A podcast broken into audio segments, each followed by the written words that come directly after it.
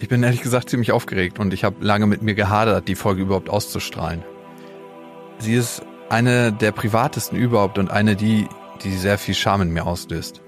Sie ist außerdem extrem lang geworden, weil ich nichts rausschneiden wollte, obwohl es Parts gab, definitiv gab, wo meine Ex-Freundin und ich das lieber getan hätten.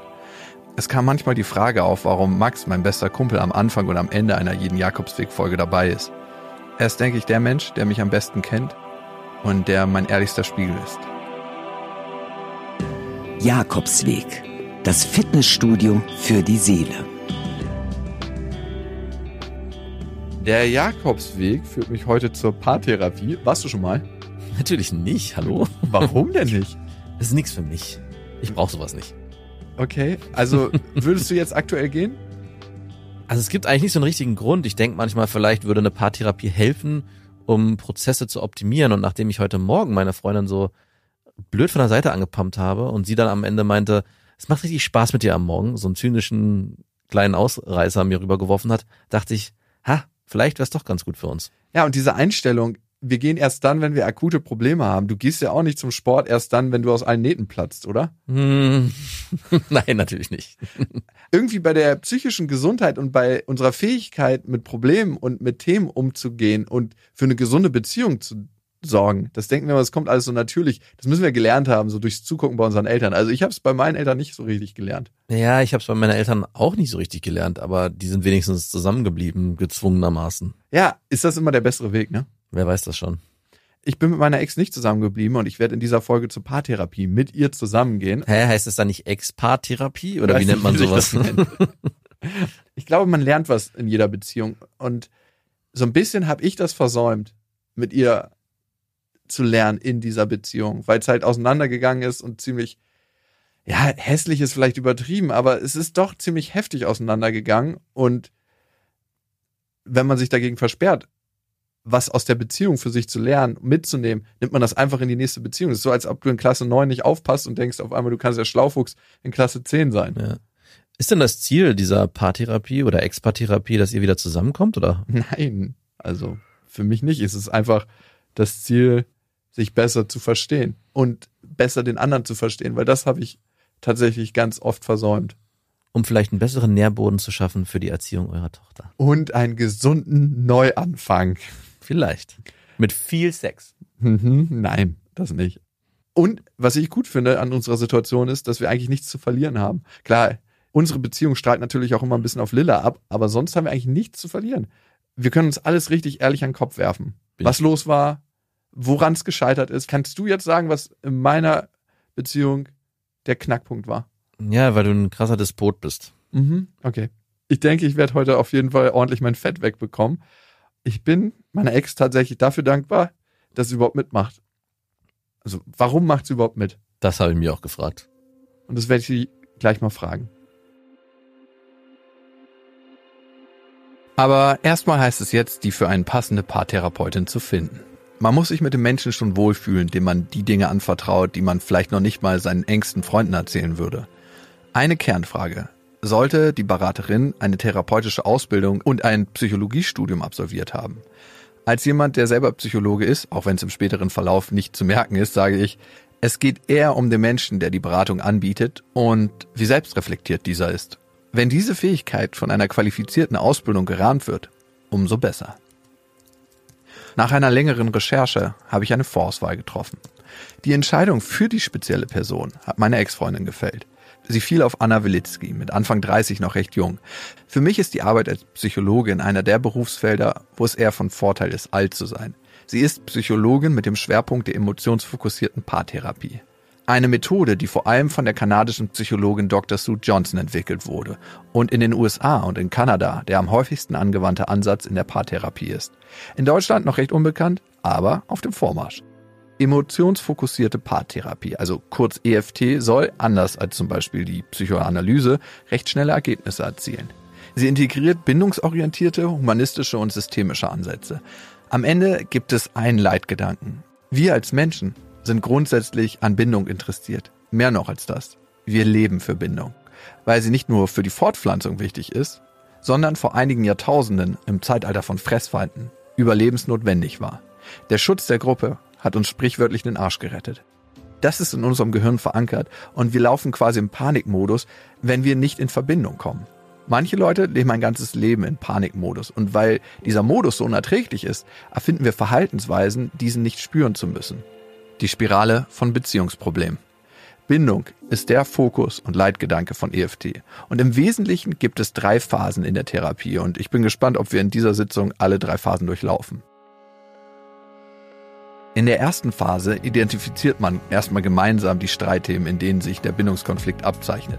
Man schaut auf die negativen Interaktionszyklen, die entstanden sind und guckt sich die Emotionen an, die dahinter stehen. Dieser negative Interaktionszyklus, auch das Blame Game, du bist schuld genannt, wird als Ursache für die Entfremdung angesehen. In der Phase 2 soll eine neue emotionale Verbindung zwischen den Partnern erzeugt werden, indem man ganz offen über seine Emotionen und die dahinterliegenden Bedürfnisse spricht. Was nicht so einfach ist. Wer sagt schon, was man sich wirklich wünscht? Man zeigt sich nicht gerne verletzlich, besonders nicht, wenn man Verletzungen erfahren hat. Aber genau darum geht es. Welche Emotionen treiben mich an und was sind die dahinterliegenden Bedürfnisse? Und wenn man anfängt, diese gegenseitig zu akzeptieren, ist die Basis geschaffen für eine gesunde Beziehung. In der Phase 3 werden neue Verhaltensweisen und Lösungsansätze für bestehende Themen geschaffen und natürlich geprobt. Denn nur so kann es in der Praxis, also in richtigen Konfliktsituationen, funktionieren. In der Theorie alles ziemlich einleuchtend, aber in der Beziehung als solches ist man manchmal blind, weil man zu dicht vor dem eigenen Bild steht. Beim Schritt zurück können Therapeuten helfen. Erstmal danke an dich, Lara, dass du überhaupt mitmachst. Warum machst du eigentlich mit? Weil du sonst böse auf mich bist. Okay, es klingt wie ein Zwang, also du bist nicht freiwillig hier. Doch auch. Ich bin auch ein bisschen sensationsgeil. Aber was passiert denn, wenn ich böse auf dich bin? Also was ist deine Sorge? Weil es muss ja eine Sorge geben. Dass du mich schneidest und ignorierst. Das machst du ja immer, wenn du böse bist. Ja, das ist auf jeden Fall eine Methode, die ich mir angewöhnt habe. Speziell bei dir. Hm. Du würdest sagen, das hattest du noch nicht früher in anderen Beziehungen?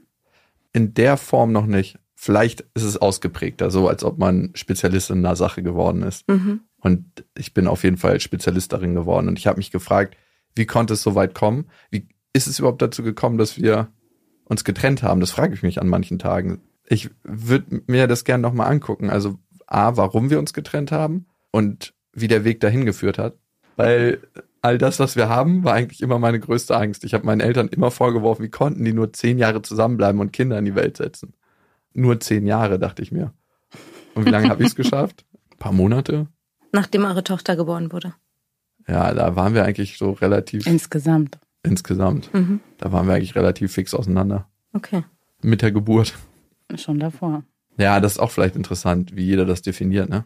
Und wer sich auch getrennt hat. Ja. Es war ja nicht geplant, die Tochter, richtig?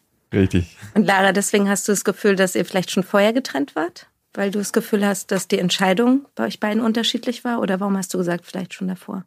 Mm, nee, die Entscheidung haben wir fürs Kind gemeinsam getroffen. Also als ich dann schon schwanger war.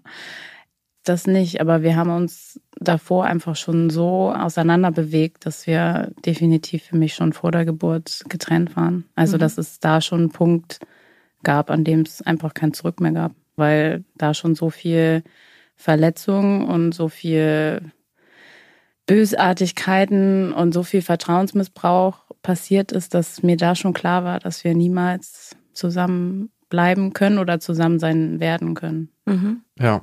Ich habe mich gefragt, was habe ich dazu beigetragen, dass die Beziehung auseinandergegangen ist und was sehe ich bei Lara? Und ich fange mal mit dir an. Du urteilst jetzt über sie, ja? Ja. ist es erlaubt? Äh, mach mal, ich bin gespannt. Ich glaube, das Kerngefühl, was ich vermisst habe, war, dass wir eigentlich nicht reden konnten. Dass ich nach Hause gekommen bin, dir was erzählt habe, dass ich begeistert von Dingen war. Und es war immer so, ja. Oder auch wenn ich deine Meinung mir einholen wollte, war es immer so, ja, weiß ich jetzt auch nicht. Ähm, okay, nö, ähm, machst du schon irgendwie. Dass ich nicht das Gefühl hatte, dass wir so ein gemeinsames Fundament hatten, wo wir Dinge teilen konnten. Und auch wenn ich dir über Sachen berichtet habe, die mich bewegen, also auch so gefühlstechnisch, oder ich mich mit dir über Gefühle austauschen wollte, war es immer so, als ob Licht an war, aber keiner zu Hause. und ich habe mich irgendwann ernsthaft gefragt, und das klingt jetzt vielleicht hart, ob du das einfach nicht greifst. Es hat ja nicht unbedingt auch was mit Intelligenz zu tun, aber ob wir irgendwie auf einem ganz anderen Level kommunizieren oder ob du dich damit überhaupt nicht beschäftigst. Und dann habe ich das erste Mal deine Eltern getroffen und dachte mir, ja klar, es wurde nie bei dir zu Hause gemacht, darüber geredet. Ich weiß, was du meinst. Du hältst mich für dumm. Und dazu noch emotional anders. Aber du hältst mich trotzdem auch für dumm. Wobei ich sagen muss, die Themen, die du mit mir besprechen wolltest, dafür muss man nicht klug sein. Jakob, dafür muss man wirklich nicht klug sein. Könnt ihr mal ein Beispiel geben? Ist dann immer leichter, sich reinzufühlen. Wenn er irgendwie ankam mit irgendwelchen neuen Projekten, die er realisieren möchte und dann Ideen dazu gegeben hat, das war jetzt nichts, wo man irgendwie intelligent für sein muss, um das zu verstehen, was er da vorhat oder machen möchte oder mhm. inhaltlich klar. Das heißt, du hast auch das Gefühl, dass er gar nicht so intelligent für seinen Job sein muss, oder? Nee, man muss clever sein, aber nicht intelligent. Okay. Aber das, das habe ich Jakob schon ein paar Mal gesagt, dass äh, wir beide, glaube ich, das Problem haben, dass wir uns beide für klüger als den anderen halten. okay. Ja. Gut, dann frage ich mich, wenn das immer so war, dass man dafür nur clever sein muss, warum war das immer so eine einseitige Kommunikation? Und was mir auch aufgefallen ist, und das hat mich quasi verzweifeln lassen, dass du immer diesen einen negativen Aspekt findest. Ich bin jemand, der, würde ich sagen, grundsätzlich positiv auf die Welt guckt. Und du bist für mich jemand, und das ist mir nach und nach klar geworden, der immer den Fehler in der Welt sieht, so, wo ich mir denke, wow, wir leben in einem Land, wo es uns so gut geht. Wir haben alles. Allgemein können wir so glücklich sein. Und das fällt mir eigentlich jeden Tag auf. Also ich bin jetzt nicht jemand, der so verstrahlt durch die Gegend läuft und äh, du bist gut, du bist liebenswert und sich so eine Affirmation auf dem Spiegel schreibt oder so. Du bist ein Adler und kannst den Raum verlassen. Aber schon allein, als du heute hier reingekommen bist und ich über das Studio geredet habe, wir haben es ja relativ neu gebaut, mir fällt die eine scheiß Steuerleiste auf, die noch nicht dran ist. Da denke ich mir so, was geht mit dir ab? Ey, was ist in deinem Kopf los, dass du immer dieses eine Negative sehen musst?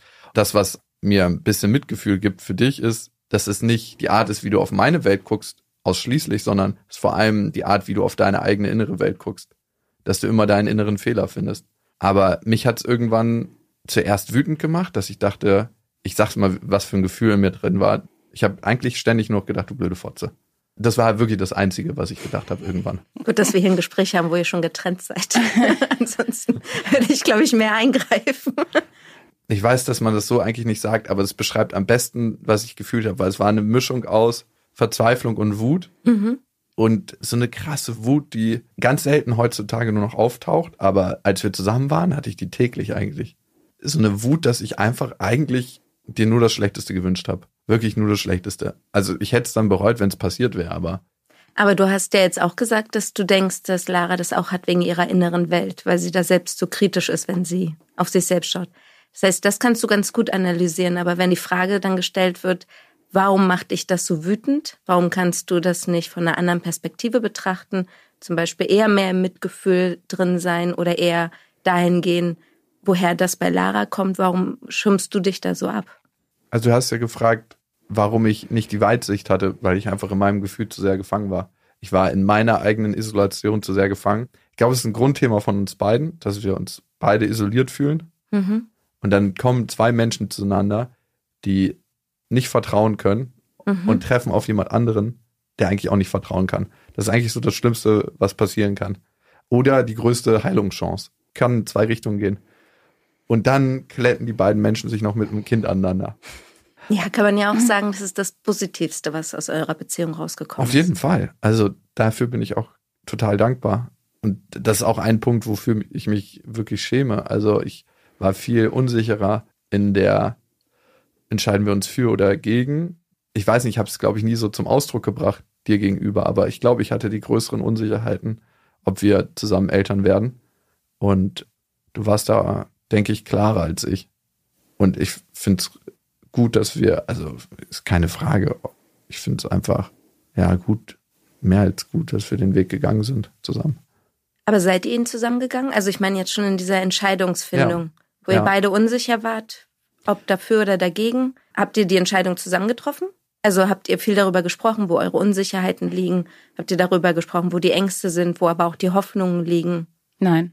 Wir haben die Entscheidung zusammen getroffen, aber alles, was dahinter stand. Also wirklich, also wir haben auch mal doch eine Pro- und Kontraliste gemacht, aber die war meines Erachtens sehr, sehr oberflächlich Mhm. und richtige Sorgen und richtige Bedenken.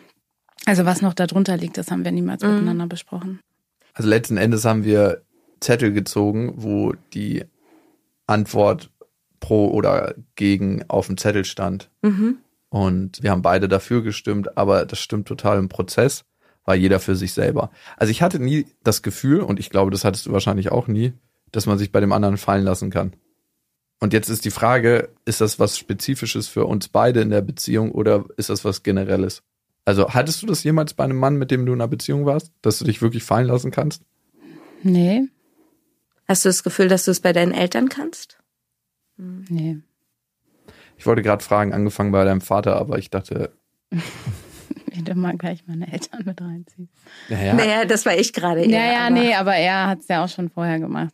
wenn ich an meine Bindungsfähigkeit denke, dann denke ich auf jeden Fall an meine Eltern und gucke, konnte ich überhaupt meiner Mutter und meinem Vater vertrauen auf so tiefer Ebene? Und das sind ja die ersten Bindungserfahrungen, die wir machen.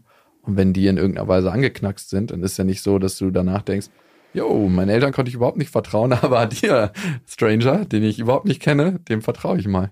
Ich denke auch nicht, man muss alles in der Kindheit suchen, aber bei Bindung ist es schon, dass wir natürlich lernen, was Bindung einmal für uns bedeutet, wie sicher wir uns fühlen, Verletzlichkeiten zu zeigen, aber wir auch, das ist die erste Beziehung, die wir sehen zwischen zwei erwachsenen Menschen. Da lernen wir unbewusst auch ganz viel schon und bringen das mit in die Beziehung rein, ob wir wollen oder nicht. Ich meine, wie viele sagen, ich möchte nicht so werden wie meine Eltern. Und dann auf einmal, hups, da bin ich eins zu eins wie sie. Vielleicht machen wir weiter, wie die Trennung dann aus meiner Sicht zustande kam und was hast du denn? Nee, ich bin gespannt. Also ich weiß ja schon ungefähr, wie es aus deiner Sicht passiert Ja. ist, aber ich glaube, du hast meine Sicht noch nie so richtig Nee, ich habe es noch nie gehört, auf jeden Fall. dir angehört. Nee. Ich habe irgendwann gemerkt, dass ich dieses Gefühl der Negativität nicht mehr aushalte. Also dieses, ich komme nach Hause oder ich teile mit dir meine Welt. Darf ich da noch mal eben kurz einsteigen? Was du immer total außer Acht lässt, dass ich einfach ganz, ganz andere Probleme hatte als deine Themen. Ich war schwanger und mir ging's richtig dreckig und auch nicht nur die ersten drei Monate, sondern eigentlich die ganze Zeit und musste mich dann quasi für ihn noch, wenn er nach Hause kommt, begeistern für das, was er so macht oder vorhat. Und ich hatte einfach total mit mir selber zu kämpfen. Und da kam einfach von ihm null Verständnis, weil er das überhaupt nicht leiden konnte, dass ich halt im Bett liege und es mir schlecht geht und nicht produktiv bin und nicht funktioniert habe. Und natürlich dann noch dazu, dass ich dann einfach keinen Kopf hatte für seine Vision, weil ich einfach nur damit beschäftigt war, dass ich irgendwie von Tag zu Tag, bitte Jakob. Finde ich jetzt eine interessante Perspektive auf jeden Fall. Nee, es stimmt, doch. du, das Ja. hast du mir selber mal gesagt, dass du richtig aggressiv warst schon, wenn du gesehen hast, wenn du, wenn du nach Hause kamst und ich im Bett lag Ja, für mich fing das hab. nicht an, als du schwanger warst. Doch, natürlich Für mich da war das dein Lifestyle.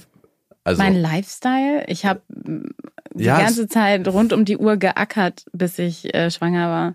für mich, und das ist, glaube ich, mein größtes Thema, also es klingt hart vielleicht, aber für mich hast du das Leben eines Menschen geführt, der sich zum Opfer macht. Zum Opfer seiner Umstände.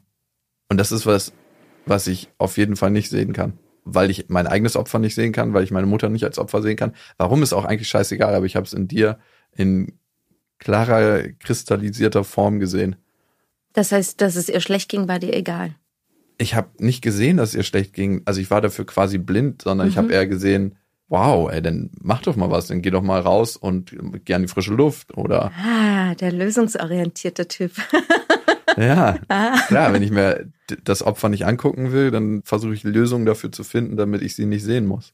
Ich habe gestern noch was über toxische Positivität gelesen und dann musste ich sofort an dich denken, weil das, glaube ich, dein Lebensinhalt ist.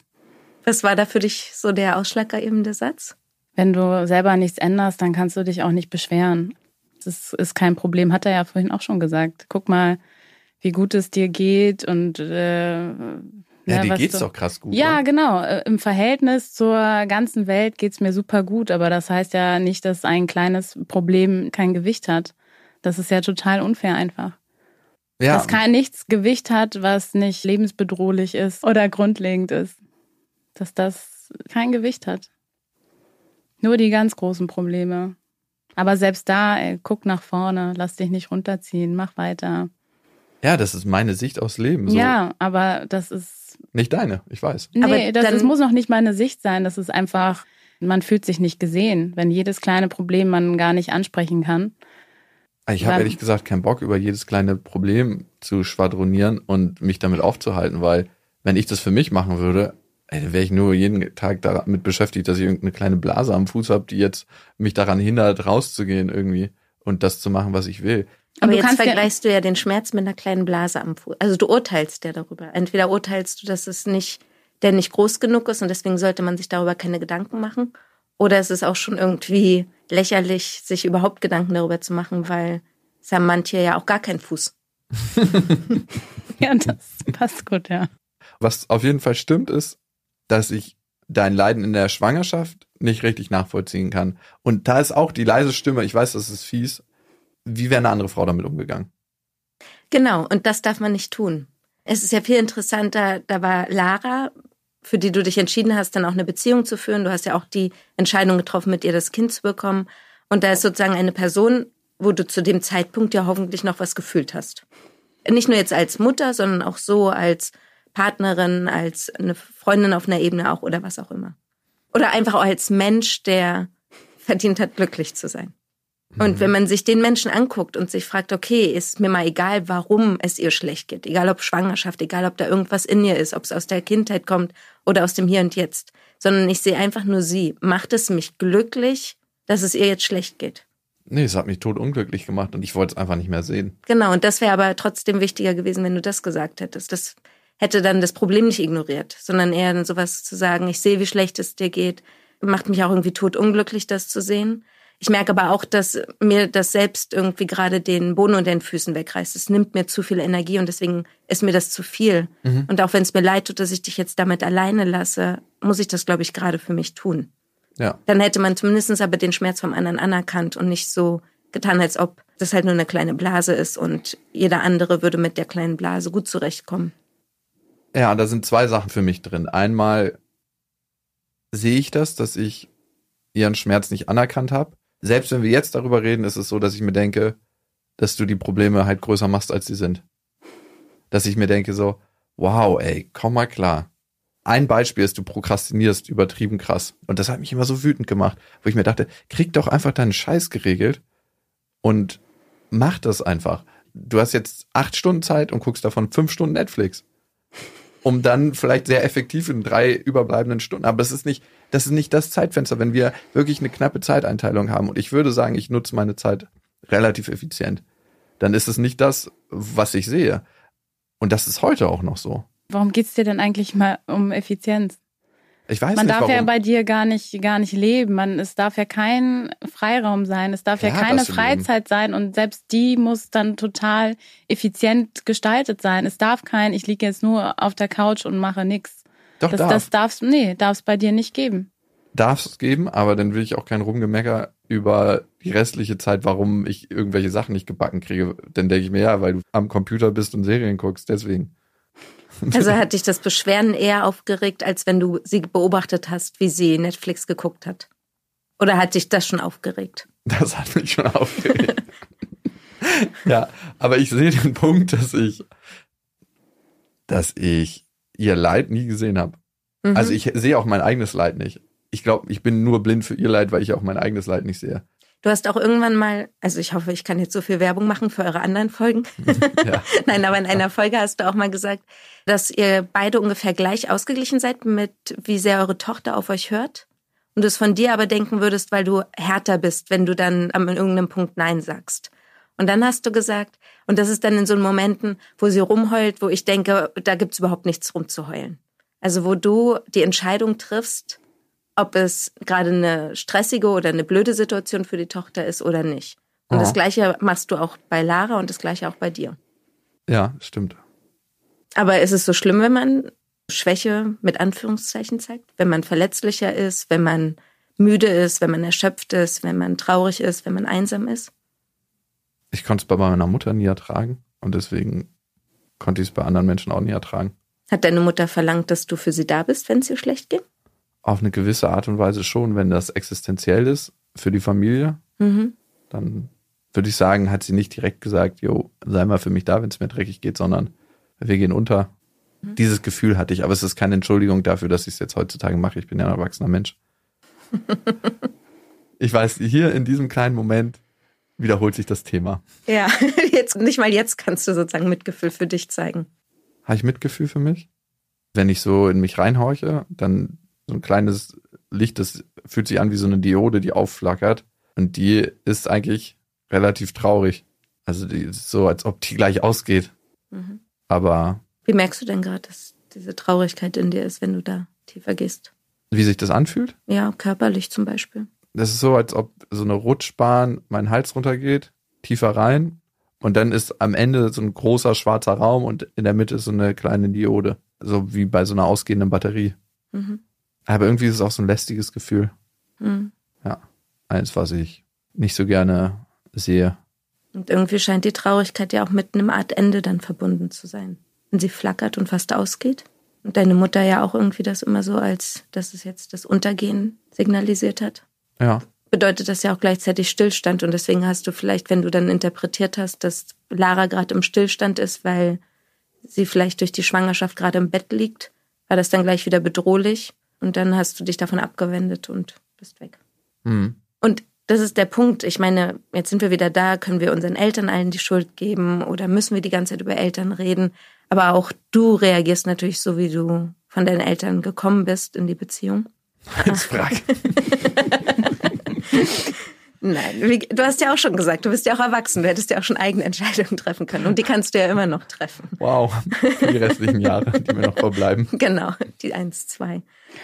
Ähm, oh Gott, das wird schlecht für mein Karma sein, wenn da irgendwas passiert. Das wünschte mir, ne? Nein, aber das ist natürlich wirklich unter anderem der Killer für eine Beziehung. Ihr wart beide überhaupt nicht da.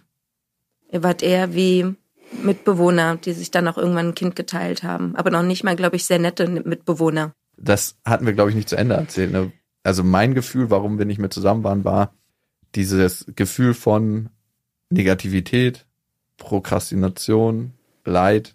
Ich, mir geht's am schlechtesten und nicht wirklich reden können miteinander und nicht wirklich im Austausch sein, wollte ich irgendwann nicht mehr spüren. Also es war so, als ob ich das nicht mehr in meinem Leben haben wollte, weil es mich so krass runtergezogen hat und mich in all meinem Handeln gelähmt hat. Es war so, als ob ich irgendwas nehme, so ein zu starkes Muskelrelaxanz und ich einfach nur noch da gelegen habe, wenn ich das alles auf mich einströmen hätte lassen.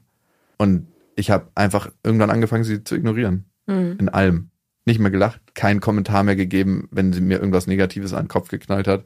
Davon gab es reichlich. Es ist auch heute so. Und irgendwann habe ich sie auch noch nicht mal mehr angeguckt. Ich weiß nicht, ob dir das unangenehm ist, wenn ich das erzähle, aber ich weiß ja, dass von dir eine ganze Weile noch sexuelle Avancen kamen. Du meinst, nachdem wir getrennt waren? Ja. Du weißt, dass das nur Spaß war. Also es hat sich nicht angefühlt wie Spaß. Nee, stimmt. War nicht alles nur Spaß, stimmt. Ja. Und das war mir so unangenehm. Das hat mich an so einer komischen Stelle berührt, weil das hat mir das erste Mal Mitgefühl gegeben. Weil ich dachte, wenn das deine Methode ist, die Beziehung zu retten, wow. Wenn das der letzte Strohhalm ist, das ist wirklich nicht viel. Und dann habe ich gedacht, wie siehst du dich eigentlich selber, wenn du das machst, um wieder in Beziehung zu kommen? Ist das das, was du zu geben hast? Also deine körperliche Attraktivität, deine Schönheit, ich meine, du bist eine schöne Frau, das weißt du ja wahrscheinlich selber, ne? Immer noch, wenn ich gucke und meine ganzen Ex-Freundinnen betrachte, würde ich sagen, bist du die schönste Frau. Aber bist du gerade traurig geworden? Wegen dieser Sexgeschichte. Nee, ich hatte eher das Gefühl, als er auch eher das Positive mal aufgezählt hat, dass dich das eher bewegt hat. Weil ich mir ein Tier eingegossen habe. Weil deine Augen ein bisschen traurig gewirkt haben, als du es gemacht hast. Ich glaube, Jakob hat das ein bisschen falsch interpretiert. Ich wollte die Beziehung damit nicht retten oder wieder zurück oder irgendwas. Es war einfach nur, dass ich äh, manchmal Bedürfnisse hatte und er natürlich der einzige Mann in meiner Umgebung war. Aber er hat ja auch die Frage gestellt, wie du dich selbst siehst und hat dann so. gesagt, du bist doch eine sehr attraktive und hübsche Frau und Das weißt du ja hoffentlich selbst. Und da hatte ich eher das Gefühl, dass das, was, ob jetzt die Aussagen, was er an dir gut findet oder hübsch findet, oder die Frage, wie siehst du dich selbst, dass das irgendwas in dir ausgelöst hat. Mm, ja, ja. Also traurig macht mich das jetzt nicht Mhm. wirklich, aber ich weiß schon, dass das auf jeden Fall bei mir ein Thema ist. Also, dass ich mich selber als auch von, von anderen da hingegen oftmals aufs Äußerliche reduzieren lasse, beziehungsweise selber das als meine Stärke betrachte, die natürlich überhaupt gar keine ist. Und dass da noch viele andere Sachen sind, die mich ausmachen, aber die vielleicht dann nicht immer den Weg nach draußen finden. Mhm. Mhm. Klingt eher traurig, Ja, ein bisschen, aber wenn die Sachen den Weg nicht nach draußen finden. ja.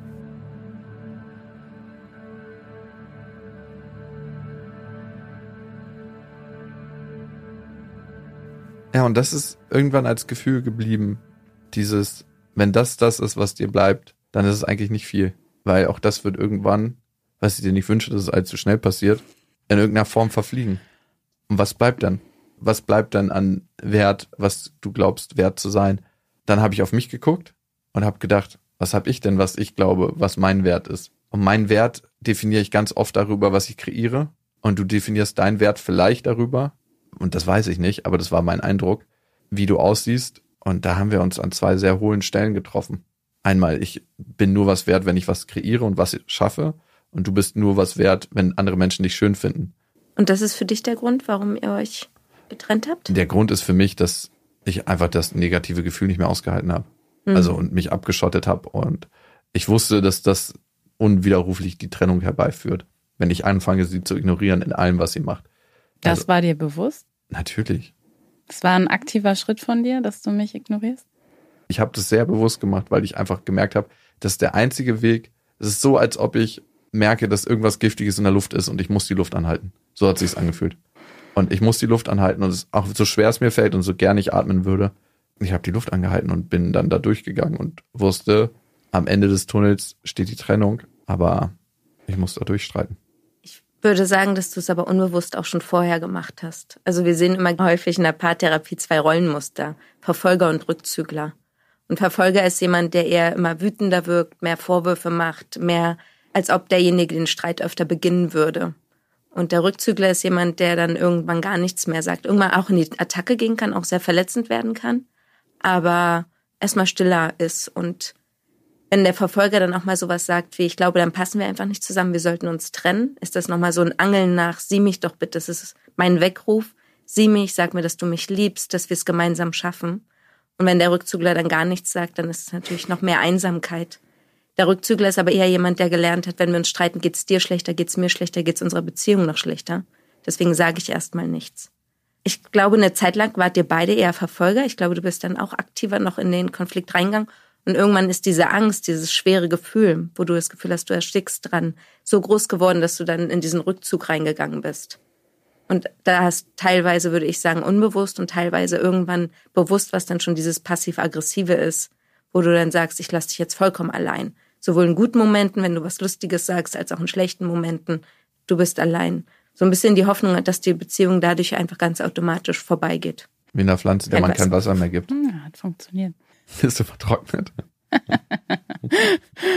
Ja, oder? Also emotional könnte man das Beispiel wirklich gut nehmen, dass Ja, das ja. Vertrocknen, also weil die Einsamkeit ja größer dann auch geworden ist. Ja. Und bei dir aber eigentlich auch. Weil Ich bin grundlegend ein einsamer Mensch, deswegen. eine Tüte Selbstmitleid. Da hast du Mitgefühl für dich. Nein, auch nicht mal da. Nee. Ist einfach so. Aber es fühlt sich jetzt im Alltag nicht schlimm an. Ganz einsam bist du ja auch nicht, ne? Nee, ich habe ja Lilla. Also. Was denn?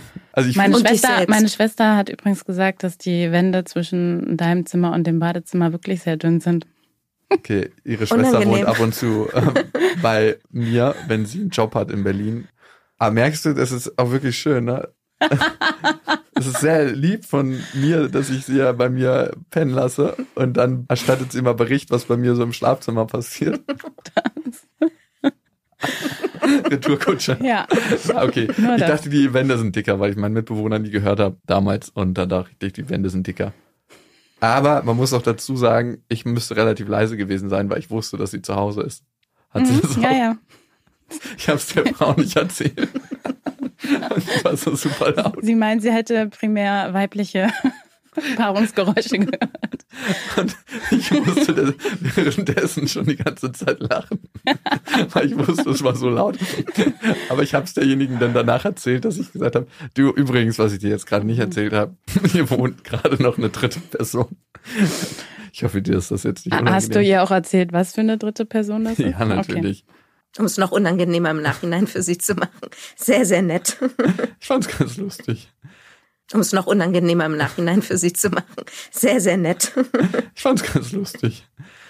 Ja, ich glaube, bei mir fing die Trennung schon tatsächlich früher an als bei Jakob. Wobei, ja gut, dass er mich emotional so allein gelassen hat, fing ja auch schon sehr früh an. Ja, das war eigentlich dann schon zur Mitte der Schwangerschaft. Ja, waren wir so festgefahren schon, dass ich gemerkt habe, okay, hier stimmt was überhaupt gar nicht mehr zwischen uns. Also das eben, ja, weil er mich ignoriert hat. Ich meine, was Schlimmeres kann man eigentlich nicht machen, als einen Menschen, den man jeden Tag sieht und mit dem man jeden Tag zu tun hat, der dann auch noch ein, ein Kind bekommt, dann einfach zu ignorieren. Und ich war eben total alleine mit allem. Also alles, was mit Baby zusammenhing, alles, was mit Umzug, mit meinem Studium. Also mir ging es ja immer noch total schlecht und ich habe mich einfach total alleine gefühlt mit allem. Wir hatten dann immer wieder so furchtbar, schrecklich dolle Streits und auch ganz beleidigend waren. Also jetzt nicht, äh, weil wir Schimpfwörter benutzt haben, aber das vielleicht auch, aber eher, weil sie so den oder eher Jakob mich als Menschen total in Frage gestellt hat, wer ich bin, was ich tue, was ich mache oder eigentlich mir ständig gesagt habe, dass ich nichts bin. Da war dann für mich irgendwann klar, dass es hier kein Zurück mehr gibt. Also, dass wir vielleicht jetzt noch Zeit miteinander überstehen. Also, weil ich total alleine war, weil es mir auch so schlecht ging, hatte ich eigentlich nur ihn die ganze Schwangerschaft und war dann irgendwie auch auf ihn angewiesen. Und mir war klar, irgendwie müssen wir das jetzt hier zusammen noch hinkriegen, auch die Geburt und die Zeit danach. Aber mir war da dann schon relativ klar, dass es hier kein Zurück mehr gibt, also dass die Verletzung so groß ist und Vertrauen so fundamental erschüttert ist einfach, dass das nie wieder was wird. Also dass ich das niemals verzeihen kann, was er für Gefühle in mir ausgelöst hat. Was war dein Anteil in diesen Momenten, wo ihr euch so gestritten habt, wo du das Gefühl hast, dass er dich als Person abwertet? Was habe ich? Ich kann mich gar nicht mehr so an die Streits erinnern. Ich weiß nur, dass ich eben total wütend war, weil ich das Gefühl hatte, er hat mich gar nicht gesehen. Also Mhm. alles, was ich ihm gesagt habe, hat er nicht gesehen. Und worum es jetzt genau ging in den Streits oder wie wir uns da verhalten haben, weiß ich nicht mehr. Ich weiß nur, dass nichts relevant war, was ich ihm erzählt habe und dass ich auch das Gefühl hatte, er, er hört mich gar nicht. Also, dass er mir, also schon meine Worte hört, aber dass die überhaupt gar nicht bei ihm ankommen.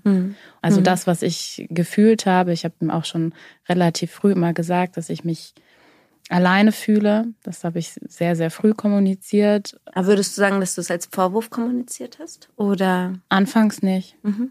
Also, ich weiß nicht, wenn man sagt, man fühlt sich alleine, ist vielleicht immer ein Tick Vorwurf drin.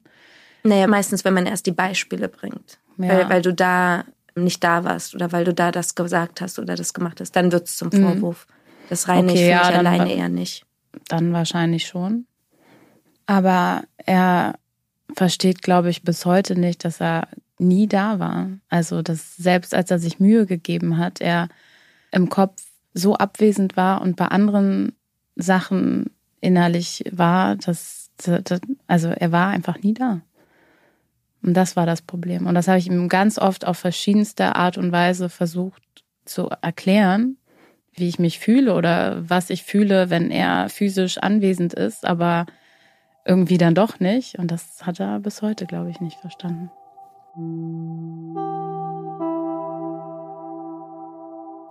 Willst du erst mal was dazu sagen, oder? Ich habe die letzten Sachen nicht mitgekriegt. Kleiner Spaß. Es ist immer gut, wenn man im Schmerz ist und der andere dann Spaß macht. Das ist immer toll. Absolut. Und auch jetzt, wenn ich dich jetzt angucke, habe ich auch das Gefühl, du bist im Kopf bei gerade 500.000 Sachen gleichzeitig. Du bist jetzt auch hier, aber wirklich da oder bei mir? Also so Präsenz, dir fehlt irgendwie eine Präsenz auf eine Art.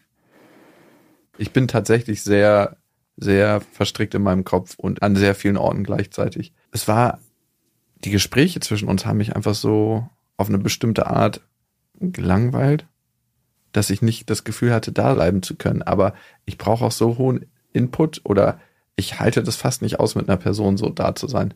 Manchmal. Die dir über die Äpfelpreise im, im Supermarkt. Ich wollte es gerade sagen, mich Genau. interessiert halt nicht, warum das geschnetzelte Bio-Soja-Zeug 49 Cent günstiger ist als letzte Woche. Ich durfte ihm keine Alltagssachen erzählen. Also Mhm. ich war es quasi nur wert, meinen Mund aufzumachen, wenn ich was Weltbewegendes erzähle. Aber alles andere durfte ich auch nicht erzählen. Ich habe jeden Tag von der gleichen Freundin erzählt, er wusste nach einem Jahr immer noch nicht den Namen. Also das ist, sind so Sachen, da hat er einfach gar nicht erst zugehört. Das ist dein Eindruck und der ist richtig. Ich würde schon sagen, dass ich, wenn du mir emotionale Sachen von dir mitgeteilt hast, dir zugehört habe. Also das hast du so selten gemacht. Es war halt immer, ja, heute war ich kurz einkaufen und ich habe Äpfel eingekauft und Sojamilch und ein bisschen Haferflocken. Und ja, dann habe ich mich hingelegt und dann bist du eigentlich auch schon gekommen. So, okay. Ja, gut. Was soll ich jetzt dazu sagen? Das war jedes Mal so, dass ich dachte, so, okay, das war dein Tag, schön, freut mich für dich. Es war so, Freut mich für dich, hast du nicht gedacht. nein, Fick aber es, dich, du Fotze, hast du gedacht. nein, das, das habe ich nicht gedacht. Ich habe Mhm. mir gedacht, wir haben uns nie ausgetauscht und ich dachte, wenn das den Rest meines Lebens der Austausch sein soll, dann wow, bitte nicht. Bitte, bitte nicht. Ja, kann ich auch tatsächlich ein bisschen verstehen. Und dann dachte ich mir, war das dein ganzes Leben lang schon so, dass du dich über so eine Sachen mit Menschen unterhalten hast? Und dann habe ich mir die Gespräche angehört, die du mit deiner Mutter und mit deinem Vater führst. Und da dachte ich mir so, jo, anscheinend schon. Naja, das Problem ist, dass ihr euch ja nur in einer kurzen Zeit kennengelernt habt und das auch nochmal mit Kind. Wir sagen immer gerne, auch wenn es schlimm klingt und Kinder toll sind und das Glücklichste in unserem Leben. Trennungsgrund Nummer eins, warum Paare in die Praxis kommen, erstes Kind. Trennungsgrund Nummer zwei, zweites Kind. Wow. Trennungskind Nummer drei, Hausbau. Naja, genau. Und so liefen dann die, die letzten Monate und kurz vor der Geburt von meiner, von unserer Tochter. Wow. Schöner freudscher Versprecher. Fühlt sich, Da- by the way, manchmal auch so an, dass ihr eine größere Einheit seid, zu zweit als zu, zu dritt. Ja, komisch. Was war das gerade mit dem komisch? Ja, ist doch klar, dass wir eine größere Einheit zu zweit sind. Es ist, glaube ich, ziemlich klar, wenn wir beide an einer Klippe hängen würden und sie müsste einen von uns beiden noch runterstürzen lassen, dann wäre ich das. Ja, natürlich. Hundertprozentig. Ja. Genau, und kurz vor der Geburt von unserer Tochter hatten wir ja die schlimmsten Wochen eigentlich. Es fing damit an, dass, also ich war wirklich schon 38. Woche oder 39. und ich morgens aufwachte und mein halbes Gesicht war gelähmt. Jeder normale Mensch vielleicht ein bisschen in Panik gerät, gerade wenn man hochschwanger ist. Was dann herauskam, er wollte mit seinem Kumpel Fahrrad fahren gehen und ich musste alleine ins Krankenhaus fahren, um da dann stundenlang zu warten und auf das Ergebnis zu warten, was ich denn jetzt habe, hochschwanger.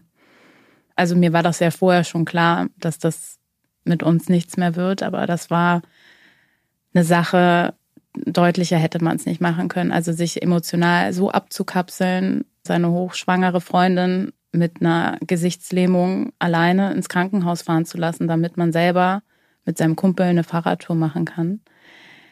Ja, also mehr muss man da, glaube ich, auch nicht mehr zu sagen. Und ähm, genau, und mir ging es dann, also ging dann noch so ein, zwei Wochen dann so, war auch alles relativ dramatisch, weil es mir nicht besser ging. Und ein paar Tage vor der Geburt hatte ich ihm dann noch gesagt, ich möchte nicht, dass er dabei ist.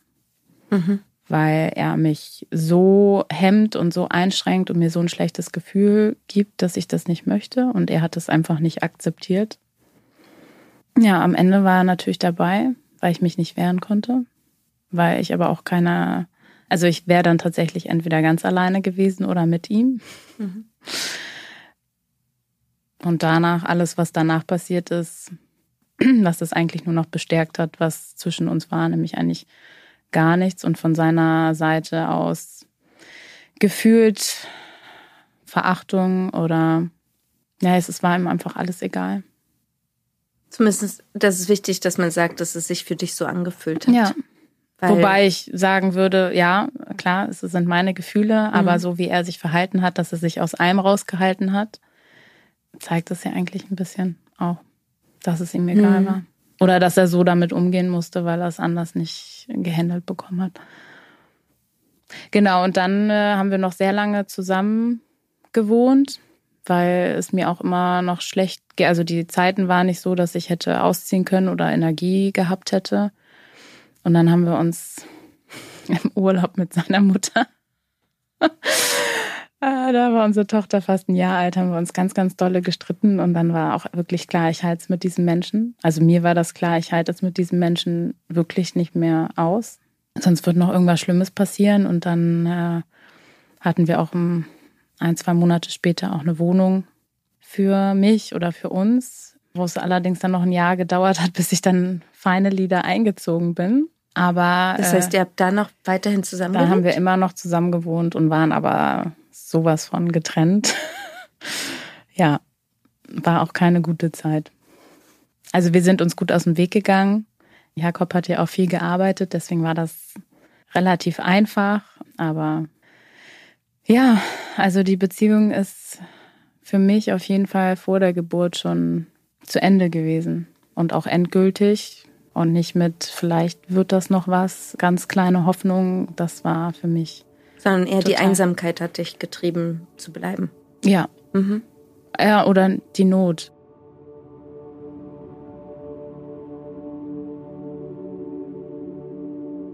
Möchtest du? also, so wie ich es verstanden habe, hast du jetzt die Geschichte noch nicht so oft gehört aus ihrer Sicht. Oder würdest du schon denken, dass du das. Das erste Mal. Also erstmal, wenn ich das so höre, macht es mich traurig, dass du so allein gewesen bist. Warum lachst du? Oh, ja, weil das jetzt wieder so eine Sache ist, die du einstudierst und dich das nicht wirklich traurig macht. Dich berührt das überhaupt nicht. Du hast vielleicht eine Idee davon, wie es sich anfühlen könnte, wenn du berührt wärst, aber du bist es nicht. Aber wenn das sogar von seinem Level, was er gerade erreichen kann, Dass das Höchste ist, und auch den Versuch startet. Also es ist ja auch schon bedeutsam zu sagen, wir sind jetzt getrennt. Eigentlich sollte es mir egal sein, wie es dir dagegen, weil mir ging es ja in der Zeit auch nicht gut in unserer Beziehung. Dann ist es halt so, so könnte man damit umgehen. ja, stimmt. Oder man versucht zu sagen, irgendwie, wenn ich das jetzt so höre, macht es mich auch traurig. Ob es jetzt die tiefe Traurigkeit oder nicht ist. Ich meine, es ist jetzt auch ein komischer Kontext. Das ist die Traurigkeit, die ich empfinden kann. Okay. Ja. Dann, Auch wenn es nicht viel ist. Okay. Und dir reicht's Aber warum macht es dich denn traurig, wenn du hörst, dass sie sich so allein gefühlt hat? Weil ich mir dann vorstelle, wie es sich anfühlt, wenn man so einsam ist.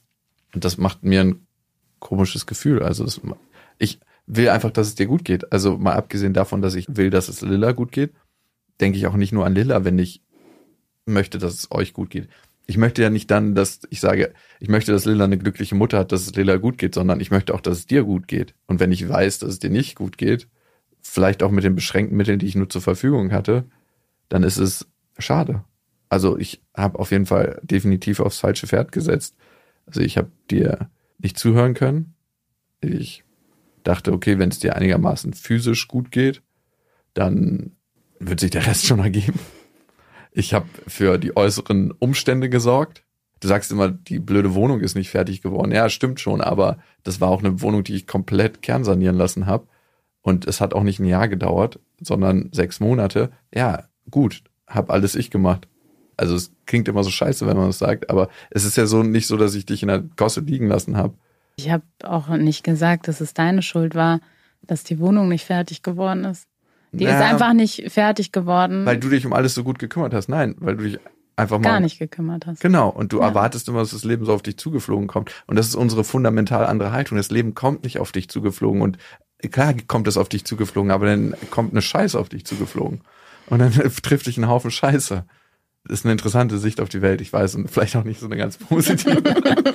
Man sollte das Leben vielleicht ein bisschen mehr auf sich zukommen lassen. Was ich fühle, wenn du das sagst, das macht mich wirklich traurig, weil ich verstehe, wie einsam du bist.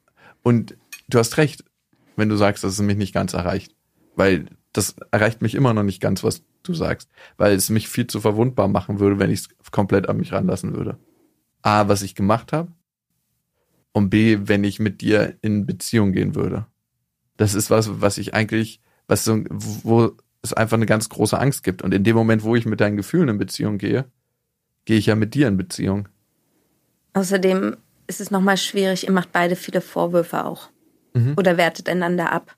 Dann werdet ihr ja noch dümmer, wenn ihr euch dann so verletzlich machen würdet oder so reingehen würdet in eure Traurigkeit. Da zieht ihr eine Mauer hoch, was ja auch in Ordnung ist. Allerdings rutscht ihr extrem schnell immer auf so eine sekundäre Ebene, wo ihr euch nur über Fakten unterhaltet. Wer hat recht? Wie war die Situation?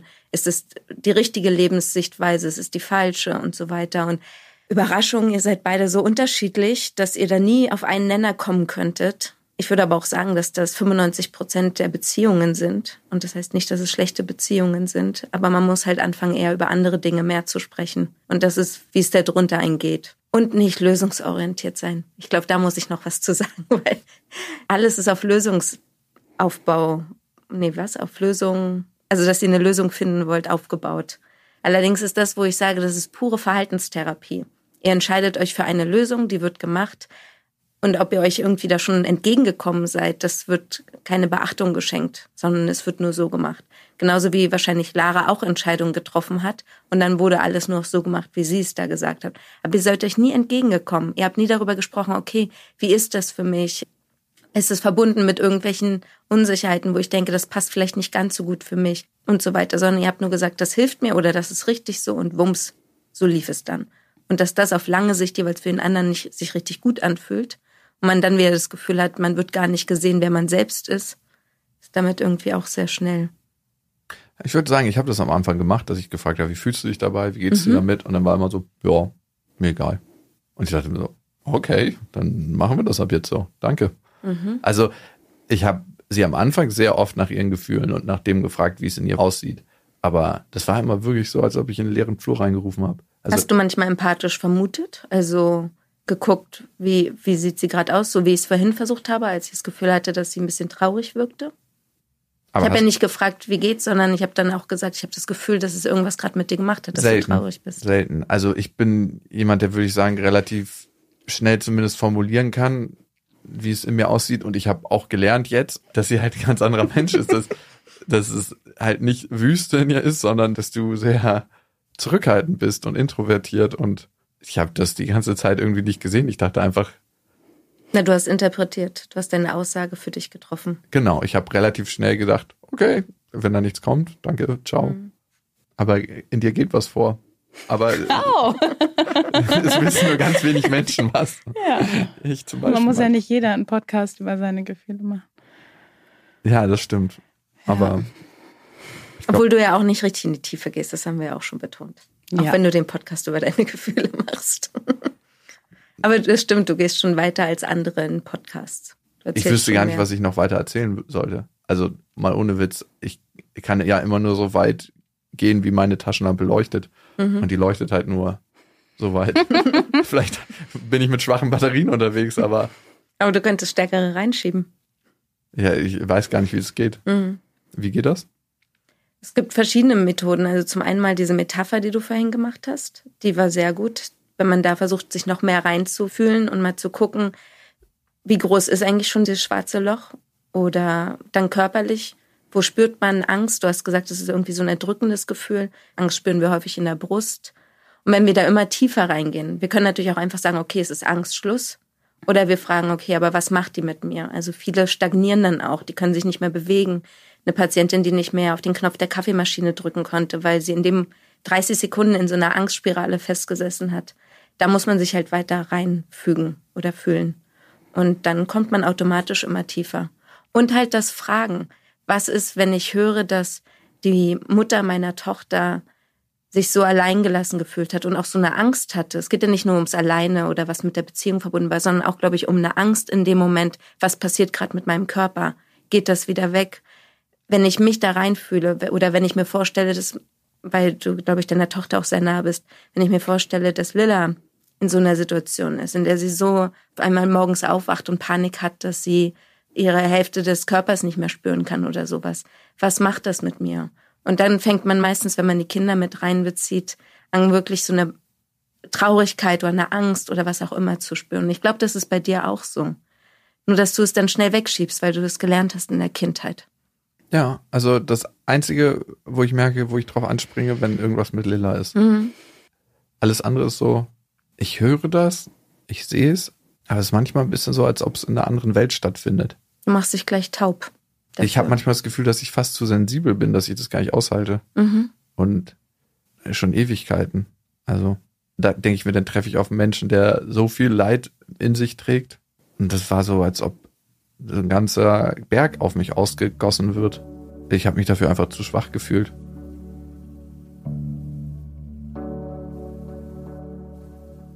Tada, und schon bin ich das Opfer.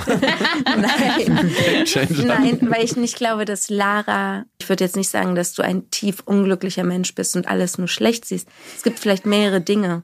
Das Problem ist, dass ihr den Fokus darauf gelenkt habt, weil ihr die wichtigen Dinge nicht genug betrachtet habt und du dann gezeigt hast, ich bin da, ich sehe das, ich habe Mitgefühl. Und Lara hat dann versucht, in der Art und Weise, und ich glaube, das ist das, was ich vorhin gefragt habe, als du erzählt hast, wie die Trennung für dich stattgefunden hat, ich glaube, du warst schon wütender, als du jetzt erzählt hattest. Du bist dann auch laut geworden, du bist auch verletzend geworden und also was, so wie er dich auch verletzt hat. Weil mhm. ihr habt euch schon gegenseitig verletzt. Das muss man, also es wäre komisch, wenn nicht. Ist ja in meiner Beziehung nicht anders. Und das war dann so der Hilferuf, dass sie immer wieder neue Dinge vielleicht auch angesprochen hat, dann vielleicht auf andere Sachen fokussiert hat, die auch schlecht sind, die aber eigentlich nur das wiedergespiegelt haben, diesen einen Punkt, und das ist die Einsamkeit in ihr. Und du hast nur das Gefühl gehabt, immer wieder eine neue Welle. Du schwimmst in diesem Meer und es kommt die Welle, dass die Fußleiste nicht richtig ist oder was auch immer. Du hast die Wellen nur betrachtet. Du hast nicht geguckt, was auf dem Untergrund war. Und irgendwann hat das Lara, glaube ich, auch nicht mehr getan, sondern auch noch die Wellen gezeigt. Und dann habt ihr euch nur noch über Fakten gestritten und gekämpft, welche Realität richtig ist, wer Recht hat, wer Unrecht, sich klein machen, sich gut fühlen, dass man gewonnen hat. Das ist jetzt nicht gerade eine Traumbeziehung was ich gemerkt habe, dass in dem Moment, wo ich angefangen habe, sie zu ignorieren, dich zu ignorieren, war es mit der Kritik, die sie für mich hatte, wurde es immer schlimmer. Es war so, als ob das ihr einziger Pfeil war, noch an mich ranzukommen. Mhm. Und dann war es jedes Mal so, wenn ich irgendwas gesagt habe, das und das ist scheiße, das und das ist scheiße. Und dann denke ich mir so, ja, krieg du doch mal was gebacken in deinem scheiß Leben. Also das war dann mhm. so, was so übergeblieben ist bei mir. Den brauchst du mir doch nicht sagen, dann kannst du es ja selber mal besser machen. Ich rede so explizit, weil ich kann es ja nur so formulieren, mhm. wie es in mir ist. Ne? Also ich könnte es jetzt auch hier schön malen, aber ist halt nicht so. Das ist mein Job. Ja. Ich habe gemerkt, dass das unsere einzige Art war, in Kontakt zu treten. Und so sehr ich das Wort hasse, das hat irgendwann zu einer sehr toxischen Beziehung geführt. Ich hasse das Wort auch. Jede Beziehung hat einfach toxische Aspekte und nicht toxische, aber toxische Beziehung ist immer so eine Ausrede für, ich kann hier nichts für. Ich bin genauso am Kreieren der Beziehung, wie du es warst. Und wir haben beide das zusammen gemacht. Ich finde auch, dass es in einen zu dunklen Aspekt geschoben wird, die Beziehung dann. Ihr könnt ja immer noch was daraus lernen für euch. Darum geht's ja auch ein bisschen. Wie könnt ihr es schaffen, gute Eltern zu sein, ein gutes Team zu sein. Und da müsst ihr halt trotzdem immer noch an den gleichen Dingen arbeiten. Ihr müsst aufhören, die ganze Zeit nur über Fakten zu diskutieren und wer recht hat und welche Ansicht richtig ist.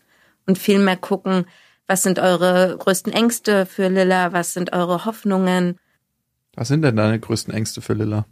Für Lilla? Mhm. Hm. Dass sie uns als Vorbild nimmt. Meine auch. wow, wir haben doch Gemeinsamkeiten.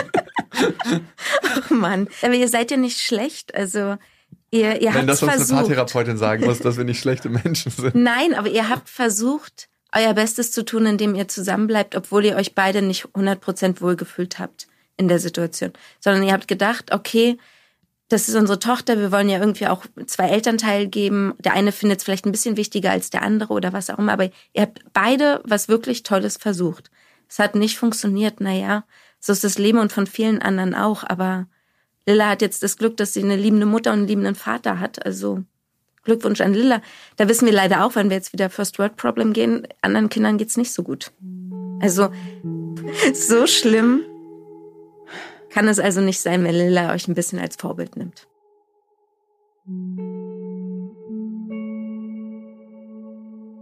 Was bringt eigentlich Paartherapie? Nur mal so als Zwischenfragen. Also viele Klienten sagen oder Paare sagen manchmal am Ende, dass sie das Gefühl haben, sogar verliebter zu sein als am Anfang der Beziehung. Weil wenn man es wirklich schafft, sich so emotional nahe zu kommen, wenn man sich traut, die Sicherheit aufzubauen, die tiefsten Ängste oder die Verletzungen zu zeigen, ohne Vorwürfe zu machen, dann fängt man an, in diesen Empathieraum zu gehen. Und das ist, wo wir alle hinwollen. Also wir wollen nicht alleine sein. Das hat uns schon, also unser Gehirn hat aus der Urzeit gelernt, wenn wir alleine sind, werden wir vom Säbelzahntiger getötet. Das heißt, wenn wir uns alleine in einer Beziehung fühlen, ist das automatisch Stress und Angst. Wenn wir dann das Gefühl haben, wir sind nicht alleine und wir werden angenommen, so wie wir sind, nicht verstanden. Es geht nicht darum, verstanden zu, also nicht nur, sondern einfach nur angenommen werden, dann fühlen wir uns sehr gut und sehr sicher und sehr stark. Und das kann Paartherapie bewirken. Fühlst du dich verstandener von mir als. Nein. ich habe versagt. Ich fühle mich ein bisschen verstandener. Danke. Also, ich habe mich gefragt, was sich geändert hat. Ne? Wir sind ja jetzt entspannter miteinander, würde ich sagen. A, meiden wir uns mehr. Das Mhm. muss man auch ganz klar sagen. Also, wir gehen uns aus dem Weg, ganz bewusst. Wenn wir das nicht tun, geraten wir immer noch in unsere Konflikte. Also, letztens zum Beispiel, Lille hat nicht so richtig, also die hat so ein bisschen Problem damit, auf Toilette zu gehen. Mhm. Und wenn sie nach dem Wochenende nicht auf Toilette gehen kann, nachdem sie bei mir war, dann kriege ich halt sofort einen Vorwurf von Lara, dass sie sagt, ja, gibt's für Dreijährige schon Psychotherapeuten, wo ich mir denke, ist das da jetzt dein Scheiß Ernst? Wir hatten ein richtig gutes, entspanntes Wochenende. Ich bin sofort schuld, so, dass irgendwas nicht in Ordnung ist. Und da merke ich auch, da steigt diese alte Wut in mir hoch, dass ich denke, ich bin nicht dafür zuständig, dass deine Welt gerade scheiße ist. Und ich gebe mein Bestes, dass es Lilla gut geht. Und das tue ich wirklich. Also in, mit jeder Pore, die ich habe, in allen Aspekten. Und für viele Aspekte bin ich sicherlich blind.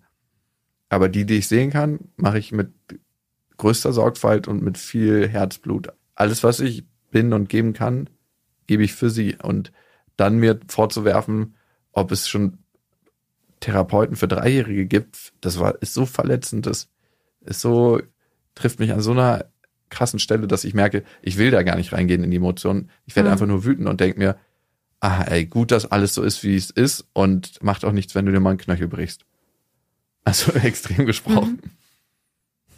Ich wünsche dir nicht, dass du dir den Knöchel brichst, weil ich weiß, dann wird es schwer, in deine Wohnung zu kommen und so. Aber es ist einfach so, dass ich mir denke, ich bin sehr froh, dass ich nichts mit dir zu tun habe. Aber jetzt bei dem Beispiel mal bleiben, würde ich denken, dass Lara diese extreme Aussage vielleicht getroffen hat, weil da eine Angst ist, dass irgendwie man nicht alles für Lara gibt oder tut, damit es ihr komplett gut geht. Oder auch ein Gefühl von Stress oder Erschöpfung, dass sie jetzt wieder ein bisschen mehr da hinterher sein muss für Lilla, dass das wieder funktioniert. Und bei dir hast du schon selbst gesagt, die Verletzung. Ich glaube, was euch beiden gut helfen würde für die Zukunft, ist ein bisschen mehr euch zu wertschätzen, mal anzuerkennen, was ihr Gutes macht. Und da könnt ihr sogar noch einen Test für machen. Okay. Fünf Sprachen der Liebe-Test. Also es gibt auch, habt ihr den schon gemacht? Ja, ähm, Und? ich habe ihn schon gemacht. Bei dir, was kam da raus? Ich weiß es nicht mehr, ist schon Jahre her. Also die ersten beiden Sprachen, sage ich immer, sind so wichtig, dass der andere sich die merkt vom Partner. Zähl noch mal auf, was es war. Es war ähm, Act of Service, also Hilfsbereitschaft, mhm. Physical Touch, kleine Aufmerksamkeiten, Geschenke, Quality Time und Reden. Diese- genau, Affirmation. Also positive Verstärkung Genau. und Komplimente. Ja. Ja, bei mir ist es auf jeden Fall Komplimente und Physical Touch. Und bei dir ist es, glaube ich, auch Körperberührung und Quality Time. Aber da haben wir ein Mhm. unterschiedliches Verständnis über die qualitativ hochwertige Zeit, die man zusammen verbringt. Für dich ist es, glaube ich, manchmal so auf der Couch liegen und Serien gucken. Mhm. Ist häufig für die mit Quality Time. Und für mich ist es so, wow, ich verschwende gerade meine Zeit. Es ist so krass, wie du jetzt schon wieder mich in so eine total passive oder ja, mich total passiv darstellst. Okay, was ist es für dich? Kann ich jetzt gar nicht äh, sagen, aber ich kann dir sagen, dass Quality Time für mich sehr viel verschiedene Sachen sein können. Und vielleicht ist da auch mal ein Couchabend mit dabei, aber dass dir das schon wieder als erstes einfällt, dass du wirklich in deinem Kopf immer hast, als würde ich den ganzen Tag einfach nichts tun. Das ist in deinem Kopf drin. Und ich hatte das Gefühl, das ist das Größte, was ihn stresst, weil Ja. er nicht abschalten kann. Und das eigentlich hätte das ein, was sehr Gutes für eure Beziehung sein können, dass du ihm ein bisschen hilfst, mal runterzukommen. Es ist ja schön, tausend Sachen zu machen, das mache ich auch sehr gerne. Habe aber auch zum Glück einen Partner, der Quality Time und Physical Touch als erste beide Sprachen hat und der mir hilft, mal achtsamer zu werden, runterzukommen und einfach mal auf der Couch rumzulegen und ja, was zu gucken. Deswegen, also ich habe es gar nicht so als Kritik gesehen. Es wäre eine Chance eher gewesen, wenn ihr euch beide darauf eingelassen hättet. Gerade auch du, Jakob, aber ich glaube, das ist. Ja, ich sehe es aber schwer. halt sofort als Kritik, Hm. weil Ja. er das halt auch nicht nett meint, sondern das total negativ. äh, Zumindest denkst du das, weil es dir schon so oft vorgeworfen wurde. Ja, Genau und weil ich genau Aspekt. weiß, dass das das Letzte ist, was er als gute Zeit betrachten würde. Was Doch. egal ist, weil es deine Sprache ist. An sich müsste er Ja, ich für glaube dich noch nicht mal, dass sprechen. es meine Sprache Ach so. ist, aber Ach, ich dachte, ihr habt euch dran erinnert, weil ihr Nee, beide den Test nee, schon nee, mal nee. gemacht habt. Jakob hat jetzt einfach mal geraten. Aber er du hast recht, dass ich ein sehr eingeschränktes Bild mittlerweile von dir habe. Ja, total. Und das ist vielleicht Und deswegen kannst du mich auch nicht wertschätzen, weil du denkst, dass ich den ganzen Tag Netflix gucke. hey, ich finde, Netflix macht großartige Sachen. Oder Pay-TV allgemein. äh, manchmal haben wir sie auch als Sponsor. Nein, aber davon mal ganz abgesehen, glaube ich, was mir helfen würde, wäre, dich einfach neu zu sehen. Ich habe mir irgendwann so ein negatives Bild von dir aufgebaut, dass ich einfach denke, ja, okay, passt. Und wenn man eine negative Sicht auf jemanden hat, dann sucht man nur noch Bestätigung, um das zu bestätigen. Das ist so, hey, ich sehe nicht mehr, dass du zu jedem verdammten Termin, wo wir uns verabreden, überpünktlich bist, dass du mega zuverlässig bist, dass ich mich immer auf dein Wort verlassen kann, dass du, glaube ich, eigentlich eine der verlässlichsten Personen bist, die ich kenne. Die verlässlichste. Ja, du bist super verlässlich, du bist eine super liebevolle Mutter. Ich habe mir irgendwann, weil ich das gemerkt habe bei mir, dass ich dich nur noch negativ sehe, in meinem Kalender eingetragen. Ich weiß nicht, ob du es ein, zwei Mal gesehen hast. Ich habe es ein paar Mal gesehen. Jeden Sonntag, 17 Uhr, Lara wertschätzen und Gutes in ihr sehen. Das hast du dir in deinen Erinnerungen eingespeichert. Positives in dir sehen, das hatte ich jeden Tag drin und habe ich immer noch. Ganz oft, wenn ich das gesehen habe, habe ich äh, mir so gedacht, okay, heute ist das aber noch nicht passiert. Ich meine, an sich finde ich es gar nicht schlecht. So eine kleine Erinnerung ist natürlich auch sehr statisch. Aber kannst du mir mal erklären, wie das ist, wenn du so sagst, sie ist eigentlich eine der oder die Person, auf die du dich am meisten verlassen kannst? Gibt mir ein Gefühl von Geborgenheit, wohlig, angenehm. Du sagst, du kannst dich fallen lassen, was du ja am Anfang gesagt hast, dass ihr das nie wirklich konntet. Mhm. Aber das ist jetzt schon ein kleiner Aspekt, wo du merkst, hier kannst du es. Mhm. Was ja anscheinend wichtig ist, sonst hättest du ja am Anfang nicht gesagt, dass es eine Sache war, die sehr schlecht war, dass ihr es nicht konntet. Ich denke, das das A und O einer gut funktionierenden Partnerschaft. Okay, jetzt habt ihr ja keine Partnerschaft mehr so richtig, sondern Äh, eher eine Elternschaft. Elternschaft, genau. Ja. Aber es ist schon schön zu wissen, hey, du bist da. Ich merke, dass du auch versuchst, dich nach mir zu richten. Mir tut's gut, dass ich weiß, wenn wir was vereinbaren oder wenn du was sagst, dass das dann passiert, weil ich das Gefühl habe, irgendwie ist es so eine Konstante, der ich vertrauen kann dadurch. Mhm. Da Ja. bin ich dir dankbar für. ja. Kannst Ja. du ihr das sagen, dass du ihr dafür dankbar bist? Ich bin dafür dankbar, dass du so verlässlich bist, dass du eine Konstante in meinem Leben bist, dass du eine liebevolle Mutter bist, dass ich das jeden Tag sehen kann, dass du tief im Herzen mein Bestes willst. Das sehe ich auf jeden Fall. Und das will ich auch. Ich will für dich das Beste. Zum Beispiel, wenn ich weiß, dass du jemanden Neuen hast, ne, dann ist ein Teil mir, der denkt so, ach schade irgendwie. Aber dann gibt es einen großen anderen Teil, der denkt und der ist überwiegend, ich will einfach nur, dass es dir gut geht und dass du glücklich bist und ich hoffe, du hast dir den richtigen dafür ausgesucht. Wenn ich mich fragen würde, würde ich mir so einen Mann, wie ich es bin, für meine Tochter wünschen? Eher nicht. Okay. Glaubst du, du könntest das besser annehmen, wenn wir jetzt hier nicht vor den Mikrofonen sitzen würden? Ohne Mikrofon könnte ich es, glaube ich, gar nicht annehmen. Mhm. Weil ich mir dann denken würde, dass Jakob irgendwie zehn Minuten vorher sich hingesetzt hat und plant, irgend irgendwas einfach zu sagen, weil er denkt, er muss es. Jetzt kam es ein bisschen spontaner. Mhm. Deswegen. Aber, Aber ich kann selbst davon. wenn er das geplant hätte, bedeutet das gleich, dass er es auch nicht so meint? Ja, weil Jakob ist so, dass er auf eine Art total unempathisch ist und dann manchmal. Ver- Versuchen wir mal jetzt nicht mehr so abwertendes Sachen zu sagen. Ja, also ich das Gefühl habe, dass er unempathisch ist und dass er Wenn du sagst, dass du das Gefühl hast, dann will ich auch ein Gefühl hören, wie sich das anfühlt, wenn du dass das er Gefühl hast, keine, ich habe nicht das Gefühl, dass er in Verbindung mit meinen Gefühlen ist oder mit Und wie ist den das? unserer Tochter. Ja, das ist be super befremdlich, weil ich das von keiner Person auf dieser Welt jemals kennengelernt habe. Ich kenne keinen Menschen auf dieser Welt, bei dem ich so sehr das Gefühl habe, dass er nicht verstehen kann, wie ich mich gerade fühle. Mhm. Und Und es könntest macht mich auch total wütend. mhm. Ja, ja, das, Ja. Das, das, das merkt man auch ein bisschen. Und zum einen denke ich, dass es halt eine Bindungsverletzung ist, also ihr einfach sehr lange Zeit miteinander verbracht hat, wo du dieses Gefühl von Einsamkeit und nicht verstehen empfunden hast. Wodurch ich aber auch denke, dass da schon so eine Mauer hoch ist. Also als Jakob angefangen hat, das zu sagen, hast du erstmal gelacht.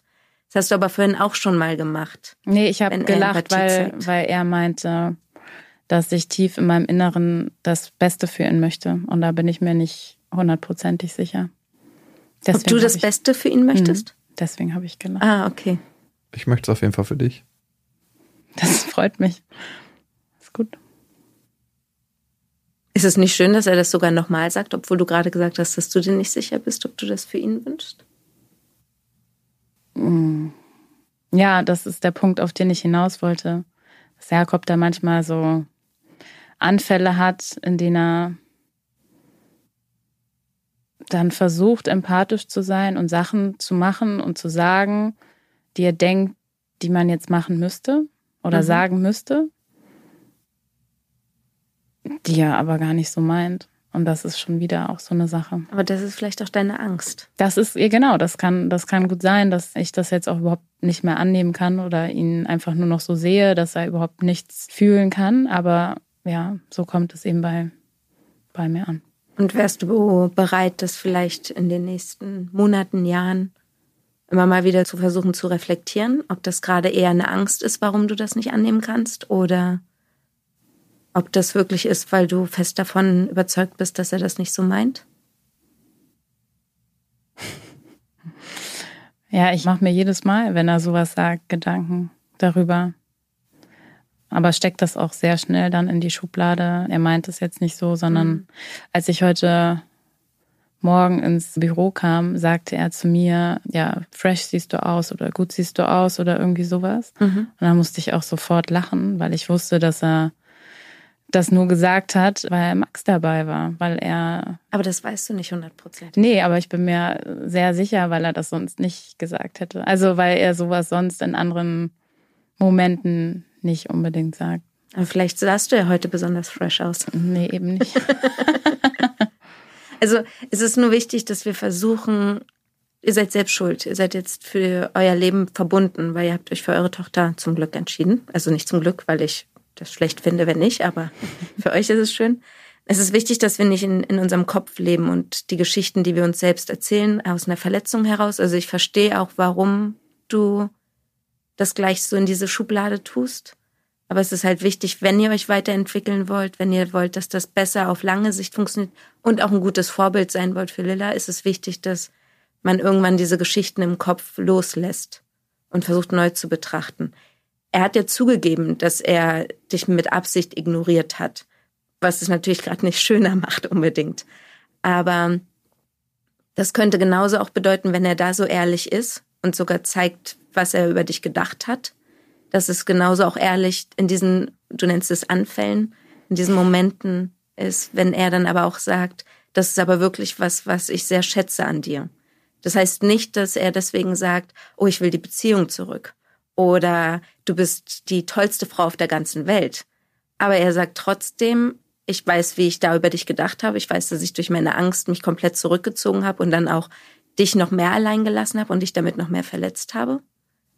Aber ich sehe jetzt auch mit dem Abstand zu unserer Beziehung, dass da auch Teile sind, wo ich gesagt habe, ich konnte mich komplett gar nicht fallen lassen. Kann ich mich jetzt in dem Teil schon mal fallen lassen bei dir? Und das ist, weil du das gibst. Ja, wird schwer. Wird schwer, weil ich alles, was aus Jakobs Mund kommt, gleich immer vom Schlechtesten ausgehe. Also, dass er es nicht so meint oder dass er das Gegenteil meint. Wird schwer daran, was zu ändern. Und wenn er sagt, dass er Lilla über alles liebt? Dann glaube ich nicht, dass er weiß, was Liebe bedeutet. Das ist sehr hart. Ja. Glaubst du das, weil du nicht dich geliebt gefühlt hast? Ja. Weil ich frage mich, wenn er mich nicht sehen konnte, wie kann er dann einen, einen anderen Menschen oder ein kleines Wesen, was ich ja noch weniger mitteilen kann, wie kann er das sehen? Hm. Oder mit was sieht er überhaupt, wenn er mich schon nicht sehen konnte oder wollte? Ich glaube halt, dass ihr in so ein Muster gesteckt habt, wo, also wir malen immer so eine liegende Acht auf. Unten sind die Gefühle, die in uns tief sind. Bei dir die Einsamkeit ganz, ganz oben. Die Verletzung, also das Verletzliche, die Traurigkeit. Und das hat dann aber dazu geführt, dass du das auch mit Wut gezeigt hast oder mit Anklagen, mit mhm. Beispielen, wo du aufgezählt hast. Und dann haben genau diese Gefühle bei Jakob bewirkt, dass er diese Angst gespürt hat und sich davon gleich distanziert hat oder auch verletzt gefühlt hat. Das war auch. Und dann auch eine Einsamkeit auf einer anderen Ebene zum Beispiel dem beruflichen, was dir schon sehr wichtig ist und du dich da nicht gewertschätzt oder gesehen gefühlt hast. Und dann hat er so reagiert, dass er am Anfang auch gegengehauen hat, gegen deine Wut und irgendwann dich passiv-aggressiv ignoriert hat. Und das hat dich noch mehr allein fühlen lassen, noch trauriger werden lassen, es hat dich noch mehr verletzt. Und du hast neue Beispiele gebracht, neue Vorwürfe, neue Erklärungen, was ihm nur mehr das Gefühl gegeben hat, ja, aber ich habe dir doch gerade gesagt, so meint ich es nicht oder dass die Situation ganz anders ist oder was auch immer. Dadurch wird, wird er sich noch mehr nicht gesehen. Dieses beklemmende Gefühl wurde größer. Er ist noch mehr in den Rückzug oder in die Wut gegangen, in die Erklärung, was auch immer. Und du hattest das Gefühl, es kann doch nicht dein Ernst sein. Ich schreie hier, ich stehe vor dir, ich sag dir, wie allein ich bin, wie schlecht es mir geht. Und du erklärst mir immer noch, dass ich einfach zum Beispiel nur rausgehen muss und dann geht's mir besser. Und das ist so, was sich bei dir abgespeichert hat, mhm. dass du schreien kannst, dass du in diesem Glaskasten förmlich sitzt und schreist, um gesehen zu werden und nicht gesehen wurdest. Und das projizierst du jetzt auch auf Lilla, wo du denkst, sie schreit noch nicht mal auf dieser Ebene so, sie kann das noch nicht mal so klar artikulieren. Wie sollte er es sonst sehen? Aber er hat diese zumindest nicht ganz so stark ausgeprägten Verteidigungsmechanismen, hat er bei Lilla nicht, die er bei mhm. dir hatte. Und deswegen würde ich schon sagen, dass es eine andere Beziehung ist und auch eine andere Form der Liebe einfach zu einem Kind. Mhm. Aber vielleicht kannst du versuchen, dann eher mit dem Schritt anzufangen, erstmal zu betrachten, ob du die Liebe irgendwie sehen kannst, die Jakob für seine Tochter hat. Und dann vielleicht nach und nach dann dazu kommen, dass wenn er was Liebevolles zu dir sagt, wie zum Beispiel, was er an dir schätzt und wofür er dir dankbar ist, dass das nach und nach auch lauter in deinem Kopf wird und mhm. sich realer anfühlt. Ja, wäre ein Versuch wert. ja, ich glaube, ihr solltet euch wirklich ein bisschen mehr anerkennen für das, was ihr eigentlich auch Gutes könnt und macht und was ihr leistet. Kinder spüren schon viel. Die nehmen auch ganz viel wahr, was nicht ausgesprochen wird. Und ihr müsst deswegen nicht eure Realitäten alles teilen und wieder anfangen, über jede Kleinigkeit zu streiten. Aber wenn ihr es schafft, irgendwie eine sichere Bindung miteinander zu haben, dass ihr euch verstandener fühlt, wenn ihr gestresst seid oder wenn ihr auch absagt oder was auch immer, dann wirkt sich das natürlich auch als sichere Bindung auf eure Tochter mhm. aus. Wenn man die Möglichkeit hat als Eltern, finde ich, sollte man schon versuchen, das zu nutzen. Das heißt nicht, dass ihr beste Freunde werden sollt. Aber es wäre schon gut, wenn ihr ein bisschen mehr versucht, wieder liebevoller mit euch zu werden, euch wieder mehr zu akzeptieren, euch wieder mehr Vertrauen zu schenken, weil gerade stellt ihr vieles in Frage was der andere sagt. Und Lilla wird irgendwann größer. Mhm. Aber bis dahin habt ihr noch Zeit. Ja.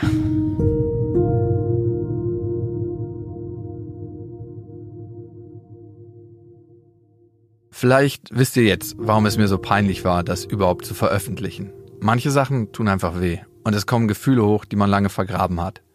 Ich habe von hier aus ein paar Tage ins Land gehen lassen. um dann Lara zu fragen, wie war es für dich? Insgesamt hat mich das schon ein bisschen wütend gemacht, weil wir einfach nochmal alles besprochen haben, was ich eigentlich versucht habe, so wegzupacken, was ich auch ganz gut geschafft hatte die letzten Monate und Jahre. Während der Sitzung selber war es total in Ordnung. Also da bin ich eigentlich mit sehr viel Humor und Freude an die Sache rangegangen, aber der Nachgeschmack ist so ein bisschen bitter. Hat sich was verändert jetzt dadurch? Nee, gar nichts. Also außer, dass wir wieder Sachen ausgepackt haben, die ich weggepackt hatte und ich jetzt wieder versuchen muss, sie wegzupacken, damit ich nicht dir gegenüber aggressiver bin oder wieder wütender oder enttäuschter. Also, dass wir tatsächlich wieder besser miteinander reden können. Glaubst du allgemein, dass Paartherapie was bringt? Ich glaube schon, dass Paartherapie was bringt. Man muss nur wirklich glaube ich, dann dranbleiben und auch wirklich wollen, dass es was verändert und dem anderen auch wirklich zuhören und verstehen wollen. Und dann kann das bestimmt sehr viel bewegen. Hätte es uns geholfen? Ich glaube, uns hätte eine Therapie in welcher Form auch immer geholfen, friedvoller auseinanderzugehen und friedvoller die letzten Jahre zu gestalten. Das hätte wahrscheinlich was gebracht. Aber es hätte nichts gebracht, um uns zusammenzuhalten oder ja, nee, das hätte es nicht ausgelöst. Was denkst du denn? Hätte uns das was gebracht? Das habe ich mich auch gefragt, weil es gab immer wieder die Situation, wo ich tatsächlich nur deine Fehler gesehen habe und ich meine. Und ich glaube, vice versa auch. Und wir haben zusammen so eine starke Fehlerfokussierung, dass wir, glaube ich, das, was auch gut war, gar nicht sehen konnten mehr. Also das letzte Mal ist es mir gestern Abend aufgefallen. Gestern Abend kamst du rein und ich hatte zum Abendbrot was vorbereitet. Ich habe gefragt, wenn du Lilla abholst, ob du noch mit uns essen willst. Ne? Äh, Lillas Patentante war ja auch da und du kamst rein mit einer Energie und ich dachte mir so, wow, das ist die Erinnerung daran, warum wir nicht mehr zusammen sind. Es war immer das Gefühl, wenn ich nach Hause kam, dass irgendwas nicht in Ordnung ist, dass ich irgendwas verbrochen habe, dass ich mich einfach mega unwohl gefühlt hat. Und dieses Gefühl hattest du ja auch. Und dann habe ich mich gestern speziell gefragt, was war los? Was war denn los gestern? Es war das los, dass ich schon von unten gehört habe, dass mega laut Musik war, was du ganz genau weißt, mich krass stört, wenn. Es war überhaupt nicht mega laut Musik. Für mich war es mega laut. Nein. Ich weiß, dass wir da so unterschiedliche Ansichten haben, was laut ist und was nicht laut ist. Plus, dass mich nicht gestört hat, dass die Patentante da war. Die mag ich ja selber ganz gerne, aber dass jeden Tag einfach tausend andere Personen bei dir sind. Und das gefällt mir nicht. A, stimmt das so nicht, dass jeden Tag tausend andere Personen da sind. Meine Schwester war mal da, ja. Aber das war Anlass, so eine Stimmung zu haben und quasi diesen Abend, den Ich wir fand hätten. meine Stimmung gar nicht so schlimm. Alter Schwede, das war krass. Und das war das, wo ich gedacht habe, danke für die Erinnerung. Ja, schade. Fandest du es wirklich nicht so krass? Nee. Und ich habe mich versucht, dann in der Situation in dich reinzufühlen, ne, was ich am Anfang unserer Beziehung auch immer gemacht habe und gemerkt habe, dass es nichts verändert. Ich werde dann irgendwann wie so ein räudiger Hund, der dir das Stöckchen nachbringt. Aber es hat so weh getan, dass ich mich dann abgegrenzt habe. Und das Ende vom Lied kennen wir ja. Findest du, wir haben heute einen gesünderen Umgang miteinander? Jetzt heute in dem Moment oder insgesamt? ja, unser Umgang ist auf jeden Fall besser als vor drei Jahren. Zum Beispiel, Woran liegt das? dass wir weniger miteinander zu tun haben. Und dass wir zwei Leben parallel nebeneinander leben und nicht zusammen. Das tut uns sehr gut. Würdest du selber für dich Paartherapie in deiner nächsten Beziehung in Anspruch nehmen? Und ab wann würdest du es machen? Ich würde es, glaube ich, schon in Anspruch nehmen, wenn ich das Gefühl habe, dass sich das lohnt, darum zu kämpfen. Oft weiß man schon innerlich, ob das einem helfen kann oder ob das jetzt vergeudete Zeit ist. Und da muss man, glaube ich, ganz doll auf sich hören und gucken, ob man dem wirklich noch eine Chance gibt oder ob man selber damit schon abgeschlossen hat. Aber selbst dann kann ja eine, eine Paartherapie auch helfen, die Trennung angenehmer zu machen. Ich glaube, eigentlich alle Themen, die man hat und die sich in manchen Beziehungen stark herauskristallisieren, nimmt man automatisch mit in die nächste Beziehung, wenn man sie nicht in irgendeiner Form auflöst. Und ein Paartherapeut kann dabei helfen, daran zu arbeiten. Ja. Warum lachst du so?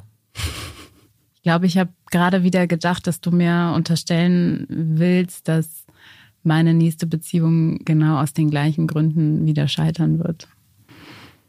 Will ich dir nicht unterstellen. Und ich wünsche dir wirklich das Beste.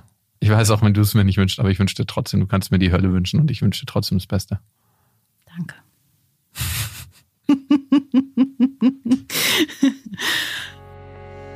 Und zum Schluss gehen wir dahin, wo wir am Anfang gestartet sind. Zu Max. Was hat die Folge mit dir gemacht, Max? Wütend hat sie mich gemacht. Ich meine auch, wir hatten ja immer wieder mal Streits und Beziehungsprobleme und ich habe mich zurückerinnert. Aber was mich vor allem aufgeregt hat, ich habe mich so ein bisschen wie bei Big Brother gefühlt. Und zwar war es so, dass man die ganze Zeit Big Brother guckt und denkt so, ah oh, nee, eigentlich ist nicht schön, aber ich will jetzt endlich mal sehen, wie die miteinander schlafen. Und in dieser Voyeurs-Funktion habe ich mich dann auch gesehen. Und es war irgendwie nicht schön mit anzusehen, wenn man es dann gesehen hat, in dieser Schwarz-Weiß-Kamera, wie die Bettdecke hoch und runter geht. So habe ich mich bei euch auch gefühlt. Hast du Dynamiken in unserer Beziehung wiedergefunden, die ich mit meiner Ex hatte? Ja, auch. Und ich habe auch das Gefühl gehabt, sag mal, äh, hat er denn nicht verstanden, was da los ist? Also du hast vieles verstanden, das sagst du ja auch ganz oft, aber äh, du hast es nicht gefühlt. Und das hat deine Ex-Freundin auch immer wieder betont. Und das kam bei mir auch so schmerzhaft an, dieses Gefühl von, hey, der Typ weiß nicht, wie sich das anfühlt. Die Krux war wirklich, dass du irgendwann auch mal gemeint ist in der Folge, ich habe so sensible Antennen. Wahrscheinlich bin ich zu sensibel auf diese Welt gekommen. Und ich dachte, hier sitzt jemand, der von seiner Schwangerschaft erzählt und auch die Situation beschreibt, wie es zu Hause war und nach Hause kommt, hey, ich habe hier mein neues Projekt, soll ich dir mal erzählen? Ich brauche jetzt deine Aufmerksamkeit. Und da liegt eine schwangere Frau zu Hause, der es nicht gut geht mit der Schwangerschaft und die eigentlich nicht mehr tun muss als schwanger sein und sich vielleicht gewünscht hätte, ah, endlich kann ich mal ein bisschen durchatmen und muss dann aber noch zusätzlich zu dem, dass es für sie so anstrengend ist, am Ende Begeisterung zeigen für den Typen, der nach Hause kommt. Mich hat's wütend gemacht. Und die Krönung war für mich wirklich diese Gesichtslähmungsgeschichte, weil alles vorher so waberte in mir und dachte so, wow, wie kann man so unsensibel sein? Und natürlich sehe ich auch ihre Anteile, aber trotzdem, und ich habe mich auch zurückerinnert an die Zeiten, wo wir mit beste Vaterfreuden noch in der Anfangsphase war und die Geschichten kamen wieder mir hoch. Und ich habe damals auch sehr stark Position immer für deine Ex-Freundin eingenommen, weil ich dachte, na ja gut, aber versteht doch mal, sie ist schwanger und bla bla bla. Und dann kam diese Gesichtslähmungsgeschichte, die ich vergessen hatte. Wirklich, hatte die nicht mehr vor Augen. Und dann habe ich mich wieder daran erinnert und dachte so, aber dieses eine Detail, dass du in dieser Zeit eine Fahrradtour gemacht hast, die wusste ich nicht. Und das war für mich so die Krönung. Und ich dachte so, was für ein Arschloch. Wie kann man so sein? Fahrradtour machen wollte. hast du nicht gemacht?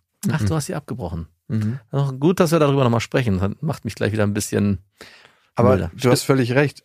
Ich habe jetzt die letzten Tage tatsächlich richtig schlecht geschlafen und ich schlaf eigentlich immer wie ein Baby, weil mhm. ich dachte, ey, willst du diese Folge wirklich senden? Willst du das senden? Willst du, dass Menschen dieses Bild von dir haben? Und die Frage steht ja im Raum, warum mache ich das, ne? Ja, genau, warum machst du das? Wenn ich das als Fremder hören würde über mich, dann würde ich denken, was ist das für ein ekliger, schrecklicher Mensch? Was ist das für ein Mensch, mhm. der sowas macht? Also ich mache das aus mehreren Beweggründen. Also einmal, und das ist der allerwichtigste Grund für mich, möchte ich immer mehr ins Reine kommen mit meiner Ex-Freundin. Ich weiß, dass ich Fehler gemacht habe und ich weiß, dass ich ihr nie ein Sprachrohr gegeben habe. Ich habe immer sehr einseitig halt berichtet und habe so meine Wut projiziert und was halt gerade so vorging in mir und was gerade aktuell war. Und man muss auch sagen, die Folge und das, was ich gesagt habe, habe ich in der Einstellung von damals gesagt, in dem Gefühl, was ich von damals mhm. hatte ich meine, das ist auch immer noch in Teilen aktuell.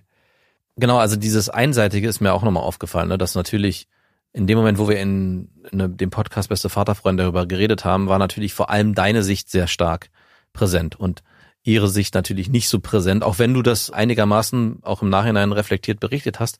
Und trotzdem hat sich das ein bisschen verändert über die Zeit. Umso länger das ging, umso weniger habe ich auch und daran erinnere ich mich auch noch, ihre Position eingenommen, sondern immer mehr auch dich verstanden, aber einfach nur, weil natürlich deine Ansicht viel, viel stärker präsent in meinem Kopf war. Mhm. Was das mir in mir ausgelöst hat, ich war ja bei einer Aufnahme dabei, als sie hier war. Ich habe mich danach bei ihr entschuldigt. Also sie war hier und ich habe kurz gesagt, hey du, Lara, ich wollte noch mal eins sagen, ich muss sie noch mal entschuldigen für die Position, die ich im Beste Vaterfreund teilweise auch eingenommen habe, weil ich damals am Anfang sehr neutral war und eigentlich, glaube ich, ziemlich in der Mitte und immer ein bisschen mehr dann in die Richtung ausgependelt habe von Jakob.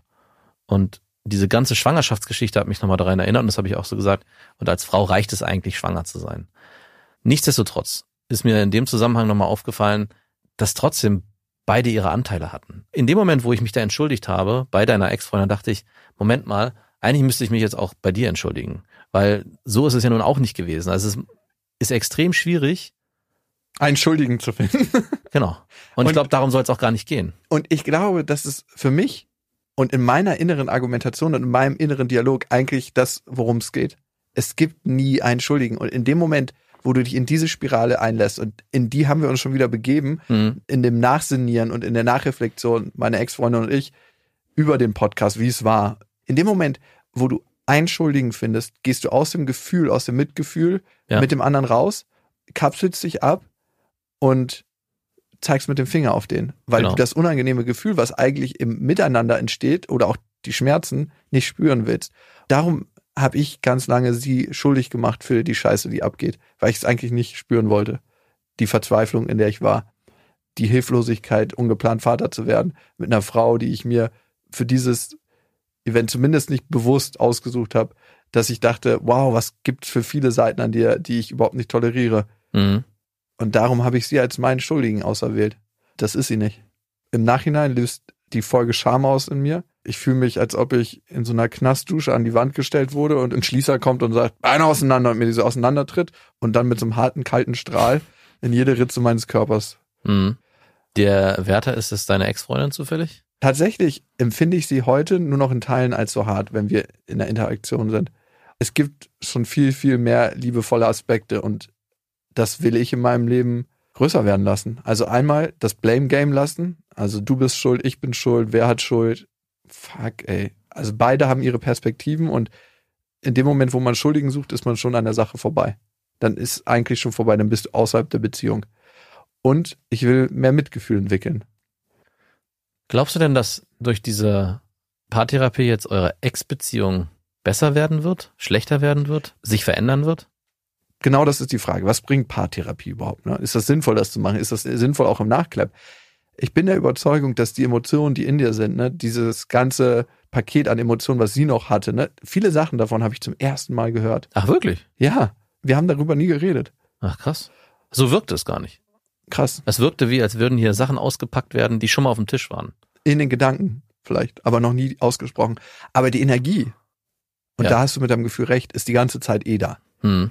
Und darum macht es Sinn, das auszusprechen, weil dann kann es abfließen. Ja. Also es ist so, als ob man irgendein schweres Thema auf dem Herzen hat und das immer für sich behält. In dem Moment, wo du mit jemandem drüber redest, ist das Gefühl schon verändert. Dann teilst du es schon. Und darum entspannt sich automatisch die Energie zwischen zwei Menschen, wenn es ausgesprochen ist. Wenn die Wahrheit, die eh da ist, Hm. im Raum ist. Auch wenn das nur ein Teil unserer Wahrheit ist und vielleicht auch der schmerzhafteste Teil unserer Wahrheit, die wir zusammen haben. Aber er ist ausgesprochen und ich habe jetzt schon, das ist jetzt drei Wochen her, das Gefühl, dass sich so ein Teil in mir entspannt hat und ein Teil in ihr entspannt hat. Also dieses, dass ich ihr wieder richtig in die Augen gucken kann. Dass sie mir in die Augen gucken kann.